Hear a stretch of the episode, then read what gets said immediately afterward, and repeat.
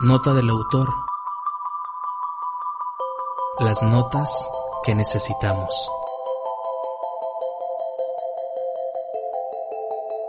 Bienvenidas, bienvenidos. Gracias por encontrarnos de nuevo.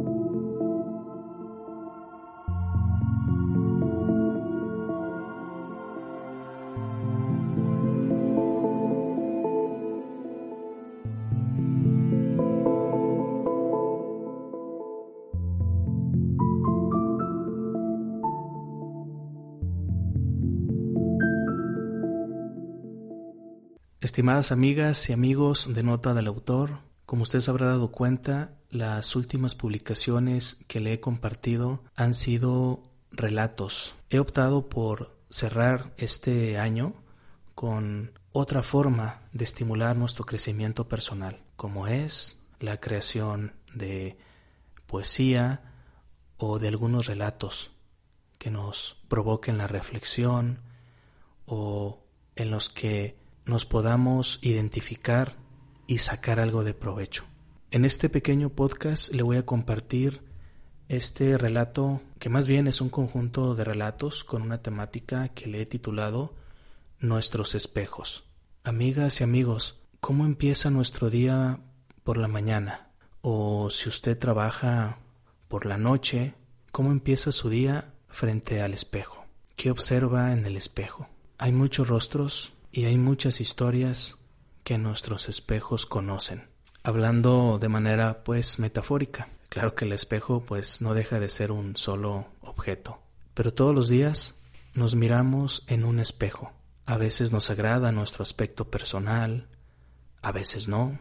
En ocasiones aceptamos nuestra imagen corporal, en otras no. Quizás en esos momentos tan breves frente al espejo bueno, digo breves porque es, muy relativo. Sabemos que las chicas pueden invertir más tiempo mirándose al espejo que un hombre, pero en esos momentos en los que estamos frente a un espejo ocurren muchas cosas. Nos observamos, nos comparamos, tomamos decisiones. Traigo el pelo muy largo, creo que tengo que ir a hacerme un corte o Debería bajar de peso porque la papada me está aumentando, los cachetes se están inflando, o quizás nos vemos al espejo con felicidad, con agrado, con buena autoestima. ¿Y quién de nosotros no ha tenido un diálogo con el espejo? Un diálogo imaginario, ¿sí? El espejo es una valiosa oportunidad para observar nuestro reflejo y reflexionar en él. ¿Quiénes somos? ¿Cómo somos? Con qué ánimo nos levantamos. Es un excelente, creo que es un excelente ejercicio terapéutico mirarse al espejo. Hace algunos años me tocó participar en una, en una, en una dinámica, en un ejercicio reflexivo donde había un ataúd y donde se puede ver la, el rostro de la persona fallecida estaba un espejo. Y bueno, pues los que participamos en esa dinámica, eh, pues pasábamos a ver quién estaba ahí. Y pues era evidente que éramos nosotros. Al vernos ahí, pues nosotros estábamos ahí, ¿no? Eh, acostados en ese ataúd. Y era una dinámica que nos invitaba a reflexionar, a valorar la vida, a dirigir correctamente la vida, a hacer cambios, a motivarnos y muchas cosas más. Mucha gente ha publicado en Internet imágenes donde hay un espejo y está un gatito fuera del espejo y en el espejo está un león. Me ha tocado ver otras imágenes donde está una persona señalando con el dedo índice hacia el espejo y es pues a él mismo, ¿no? Es su reflejo. Entonces, el día de ayer escribí sobre algunas algunas historias que pueden darse al contemplarse a sí mismos en el espejo. en nuestros espejos. Le invito a tener una comunicación todavía mucho más cercana con nosotros. Envíe sus comentarios, sus sugerencias de temas, sus comentarios positivos, constructivos a nota del autor 1 arroba gmail.com o si usted lo prefiere de manera mucho más rápida y directa a nuestro número de celular 317 38 89 787. Estamos en México, entonces eh, los primeros números eh, tienen que ser más 52. Para la gente que nos ha escuchado en Latinoamérica o, o en algunas regiones de Europa, pues ahí está. Podríamos tener una comunicación más directa y de mayor provecho.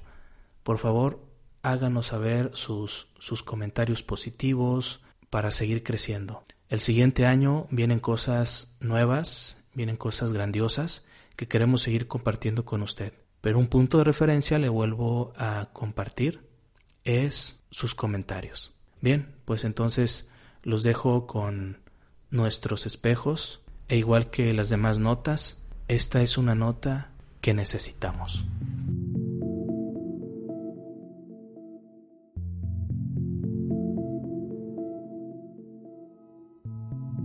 Nuestros espejos. El busto. Ahí viene de nuevo. Al parecer, no durmió bien. Se le ve un rostro apachurrado, ojos pequeños, grandes ojeras, pelo desordenado, boca entreabierta y la oreja izquierda aplastada. Lleva puesta una playera blanca en cuello V, muy arrugada, tal vez porque no hubo un descanso placentero. Su panza se ve caída como un costal de cinco kilos de harina, sujetado a los hombros un short viejo, tipo bermuda floreada, se sujeta a su cintura. Las sandalias, donde se transportan sus pies, son de esas baratas cuya superficie anterior se nota ya hundida por la marca del talón. Los dedos gordo y segundo la hacen de sujetadores en la sandalia para acompañar al pie a donde vaya. Ahora está frente a mí. Veo un rostro de incredulidad, insatisfacción, desánimo, pesimismo, agotamiento y derrota. Me da la impresión de que Él quiere que el día no siga, que se detenga en ese preciso momento y dar la vuelta y caer al fondo del colchón. Así, conseguiría olvidar la hipoteca que no se paga desde hace cinco meses. No tendría que ir de nuevo a ese viejo y aburrido trabajo que cada vez alarga más y más la jubilación. Lo observo con especial cuidado y no percibo una minúscula señal de motivación y entusiasmo por la vida. Su rostro desdibujado por la depresión y el abandono, lo dice todo. Con sus dos manos toma un poco de agua y salpica su cara un par de veces. Su cara, que debería ser de humano, es un busto petrificado que la tristeza y soledad esculpieron aquella tarde de noviembre, cuando sus emociones se sorprendieron por la tragedia. Con un peine color negro acomoda su pelo y me mira fijamente. No hay nada nuevo en su mirada. Parecería haber solo huecos donde debería haber ojos. Es una mirada extraviada, perdida, quién sabe en dónde. Decide retirarse y yo comienzo a contar los segundos para encontrarme, quizás nuevamente, con aquel que alguna vez me sonreía al amanecer.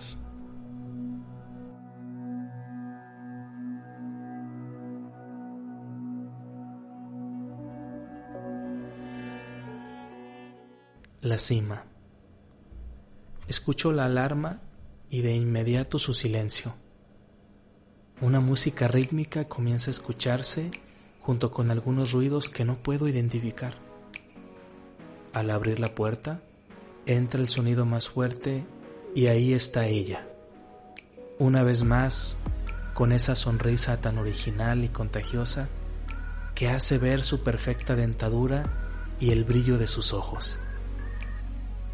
Ella Comienza un monólogo y yo solamente me siento a escuchar lo que sale de su voz. Me observa con sus ojos medio cerrados y boca como en posición de piquito, de modo que hoy es el gran día, ¿no? Abre sus ojos en forma de impresión y al mismo tiempo señala con su dedo índice hacia arriba. ¿Estás lista para impresionar y subir a la cima? Vuelve a usar su dedo índice como aleccionando en movimientos pendulares. Mírame bien, el momento está por llegar y no lo dejarás pasar como la última vez, ¿eh? Pone sus manos en su cintura como superheroína y con voz firme y segura dice, Has trabajado intenso, eres inteligente, lo mereces, Tienes todo para dirigir a esa bola de holgazanes. Medio cierra sus ojos, inhala profundo con su boca y exhala por la nariz. Estoy orgullosa de ti, lo sabes. Nadie puede sentir lo que estás sintiendo ni saber exactamente por lo que estás pasando. ¿Sabes? Eres increíble Nunca imaginé que llegarías tan alto. Comienza a silbar la música de fondo mientras se plancha su pelo. Se le nota un rostro alegre y feliz.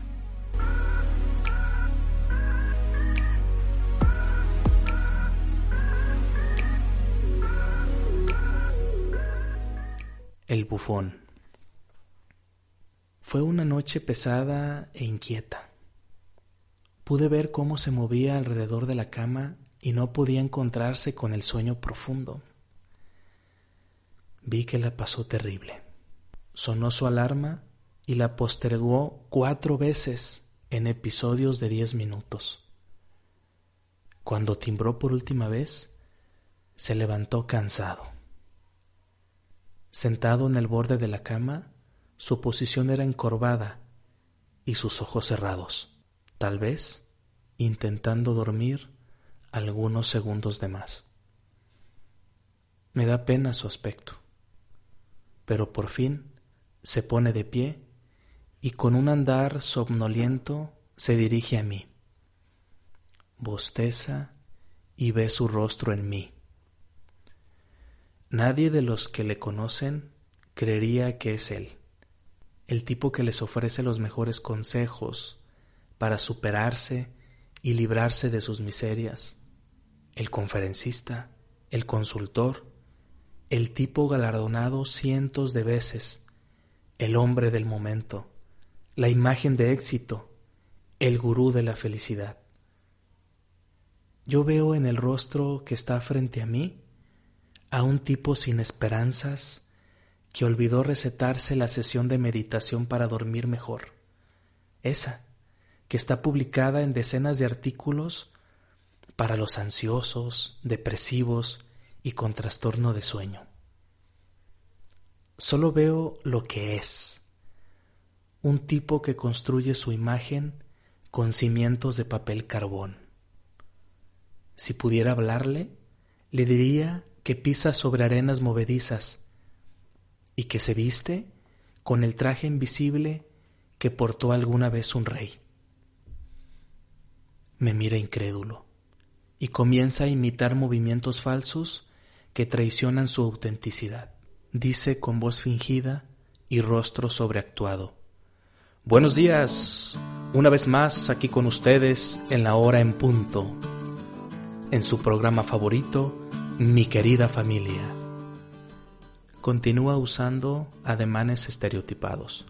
Hoy es el día fantástico, lleno de bendiciones y felicidad para todos toma aire y continúa con su fachada.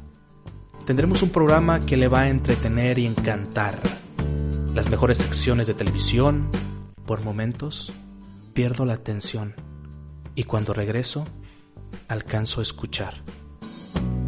La mejor almohada, los mejores sartenes, el juguete, el maquillaje, la receta de cocina, bla, bla, bla, bla. La noche fatal pasó al olvido. Se pone su traje de bufón y sale entusiasmado por más éxito.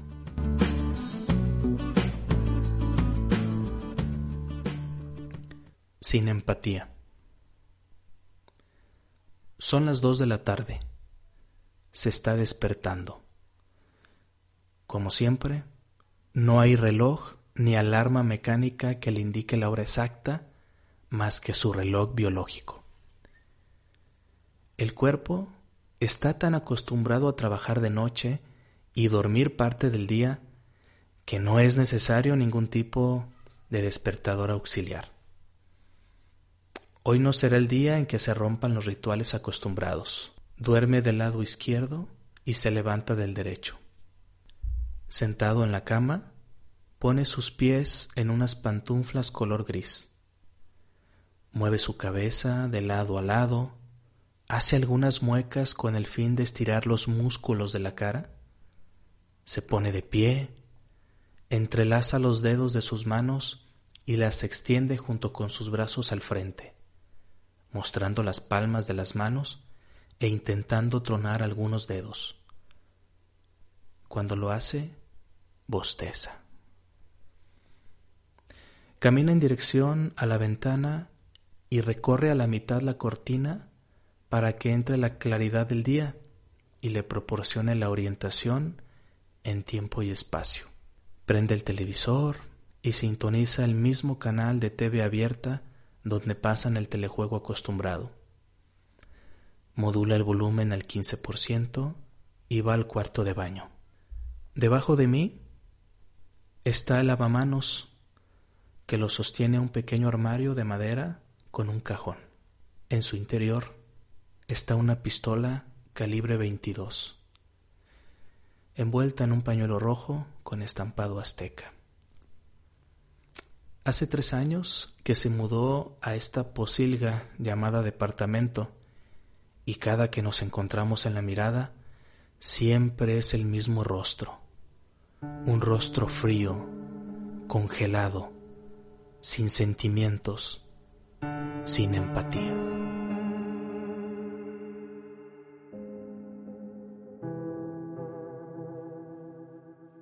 Después de cerrar la puerta del baño, nos miramos fijamente por algunos segundos, que a mí me parecen los últimos de mi vida. En esos lapsos, nunca he logrado identificar quién está ahí realmente. Me da la impresión de que es un alguien que hace muchos años se perdió en la oscuridad y no ha regresado, ni piensa hacerlo jamás.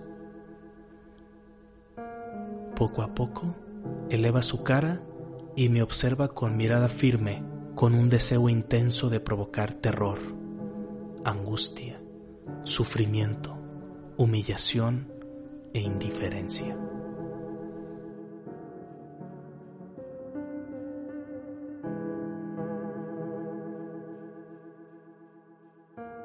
De pronto, su mano izquierda se mueve rápidamente, abre el cajón del pequeño armario y saca el arma. Me la muestra retándome a pelear, pero sobre todo imponiendo su autoridad sobre la vida o la muerte.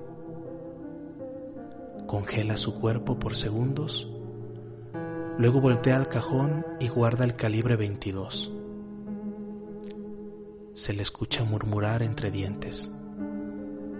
Siempre lista, veinteañera siempre lista. Cuando comienza a mojarse la cara y el pelo, le sorprende la entrada de una llamada a su teléfono celular. Con voz golpeadora y firme, pregunta, ¿Quién es? Dame 20 minutos. Hoy lo terminamos.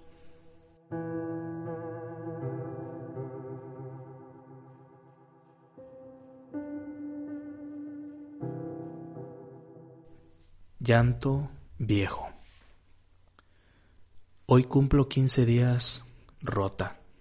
El 23 de noviembre todo lucía normal. Ella se levantó a las seis de la mañana y sin mirarme, rápido se puso su ropa deportiva, una gorra y corrió al gimnasio de al lado de casa. Le vi entusiasta, tocada por una energía motivante.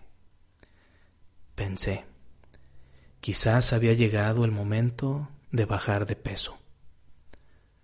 Sonaba bien empezar con una rutina de ejercicio matutino. Después de las 7.30 am, ella volvió. Sincronizó una bocina con su celular y puso música motivante mientras se despojaba de su ropa. Cuando entró al baño, puso sus ojos en mí, con evidente vergüenza e inseguridad. Recorrió su cuerpo con una mirada quisquillosa y criticona. Pienso que lo hacía con la esperanza de ver un cuerpo modificado después de hora y media de ejercicio. Volteó a verme y dijo con voz decaída y moviendo la cabeza de un sentido a otro. No te engañes. No te engañes. Después de un suspiro profundo, continuó. Tú tienes la culpa. Maldita gorda. Su rostro se nubló y sus manos se arrojaron a lavamanos. Ahora estábamos más cerca. Podía sentir su aliento que me empañaba repetidas veces. Con una voz más violenta expresó, Me das vergüenza asco, repugnancia. Mereces la soledad que vives. Nunca cumples lo que te propones. Das un paso adelante y tres hacia atrás. Olvídate del gimnasio y sigue igual, embarrándote de mierda en tu chiquero. Su mirada me confundía.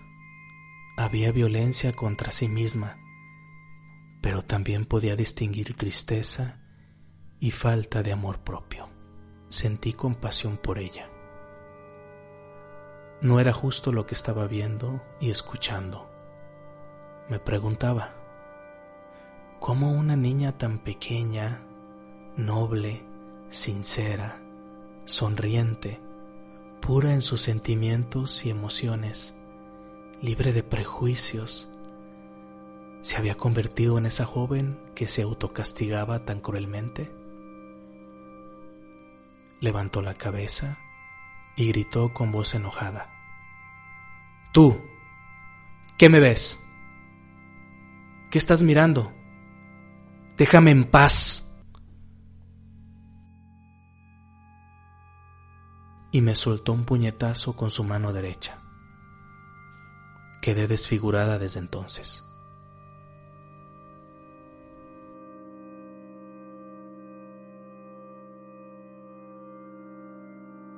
Ella se sentó en el suelo y de forma desconsolada comenzó a llorar con gran intensidad, librándose de llantos muy viejos que le acosaban constantemente. Después de unos minutos, se incorporó y me dijo, perdóname, es difícil, pero lo intentaré. Luego entró a bañarse.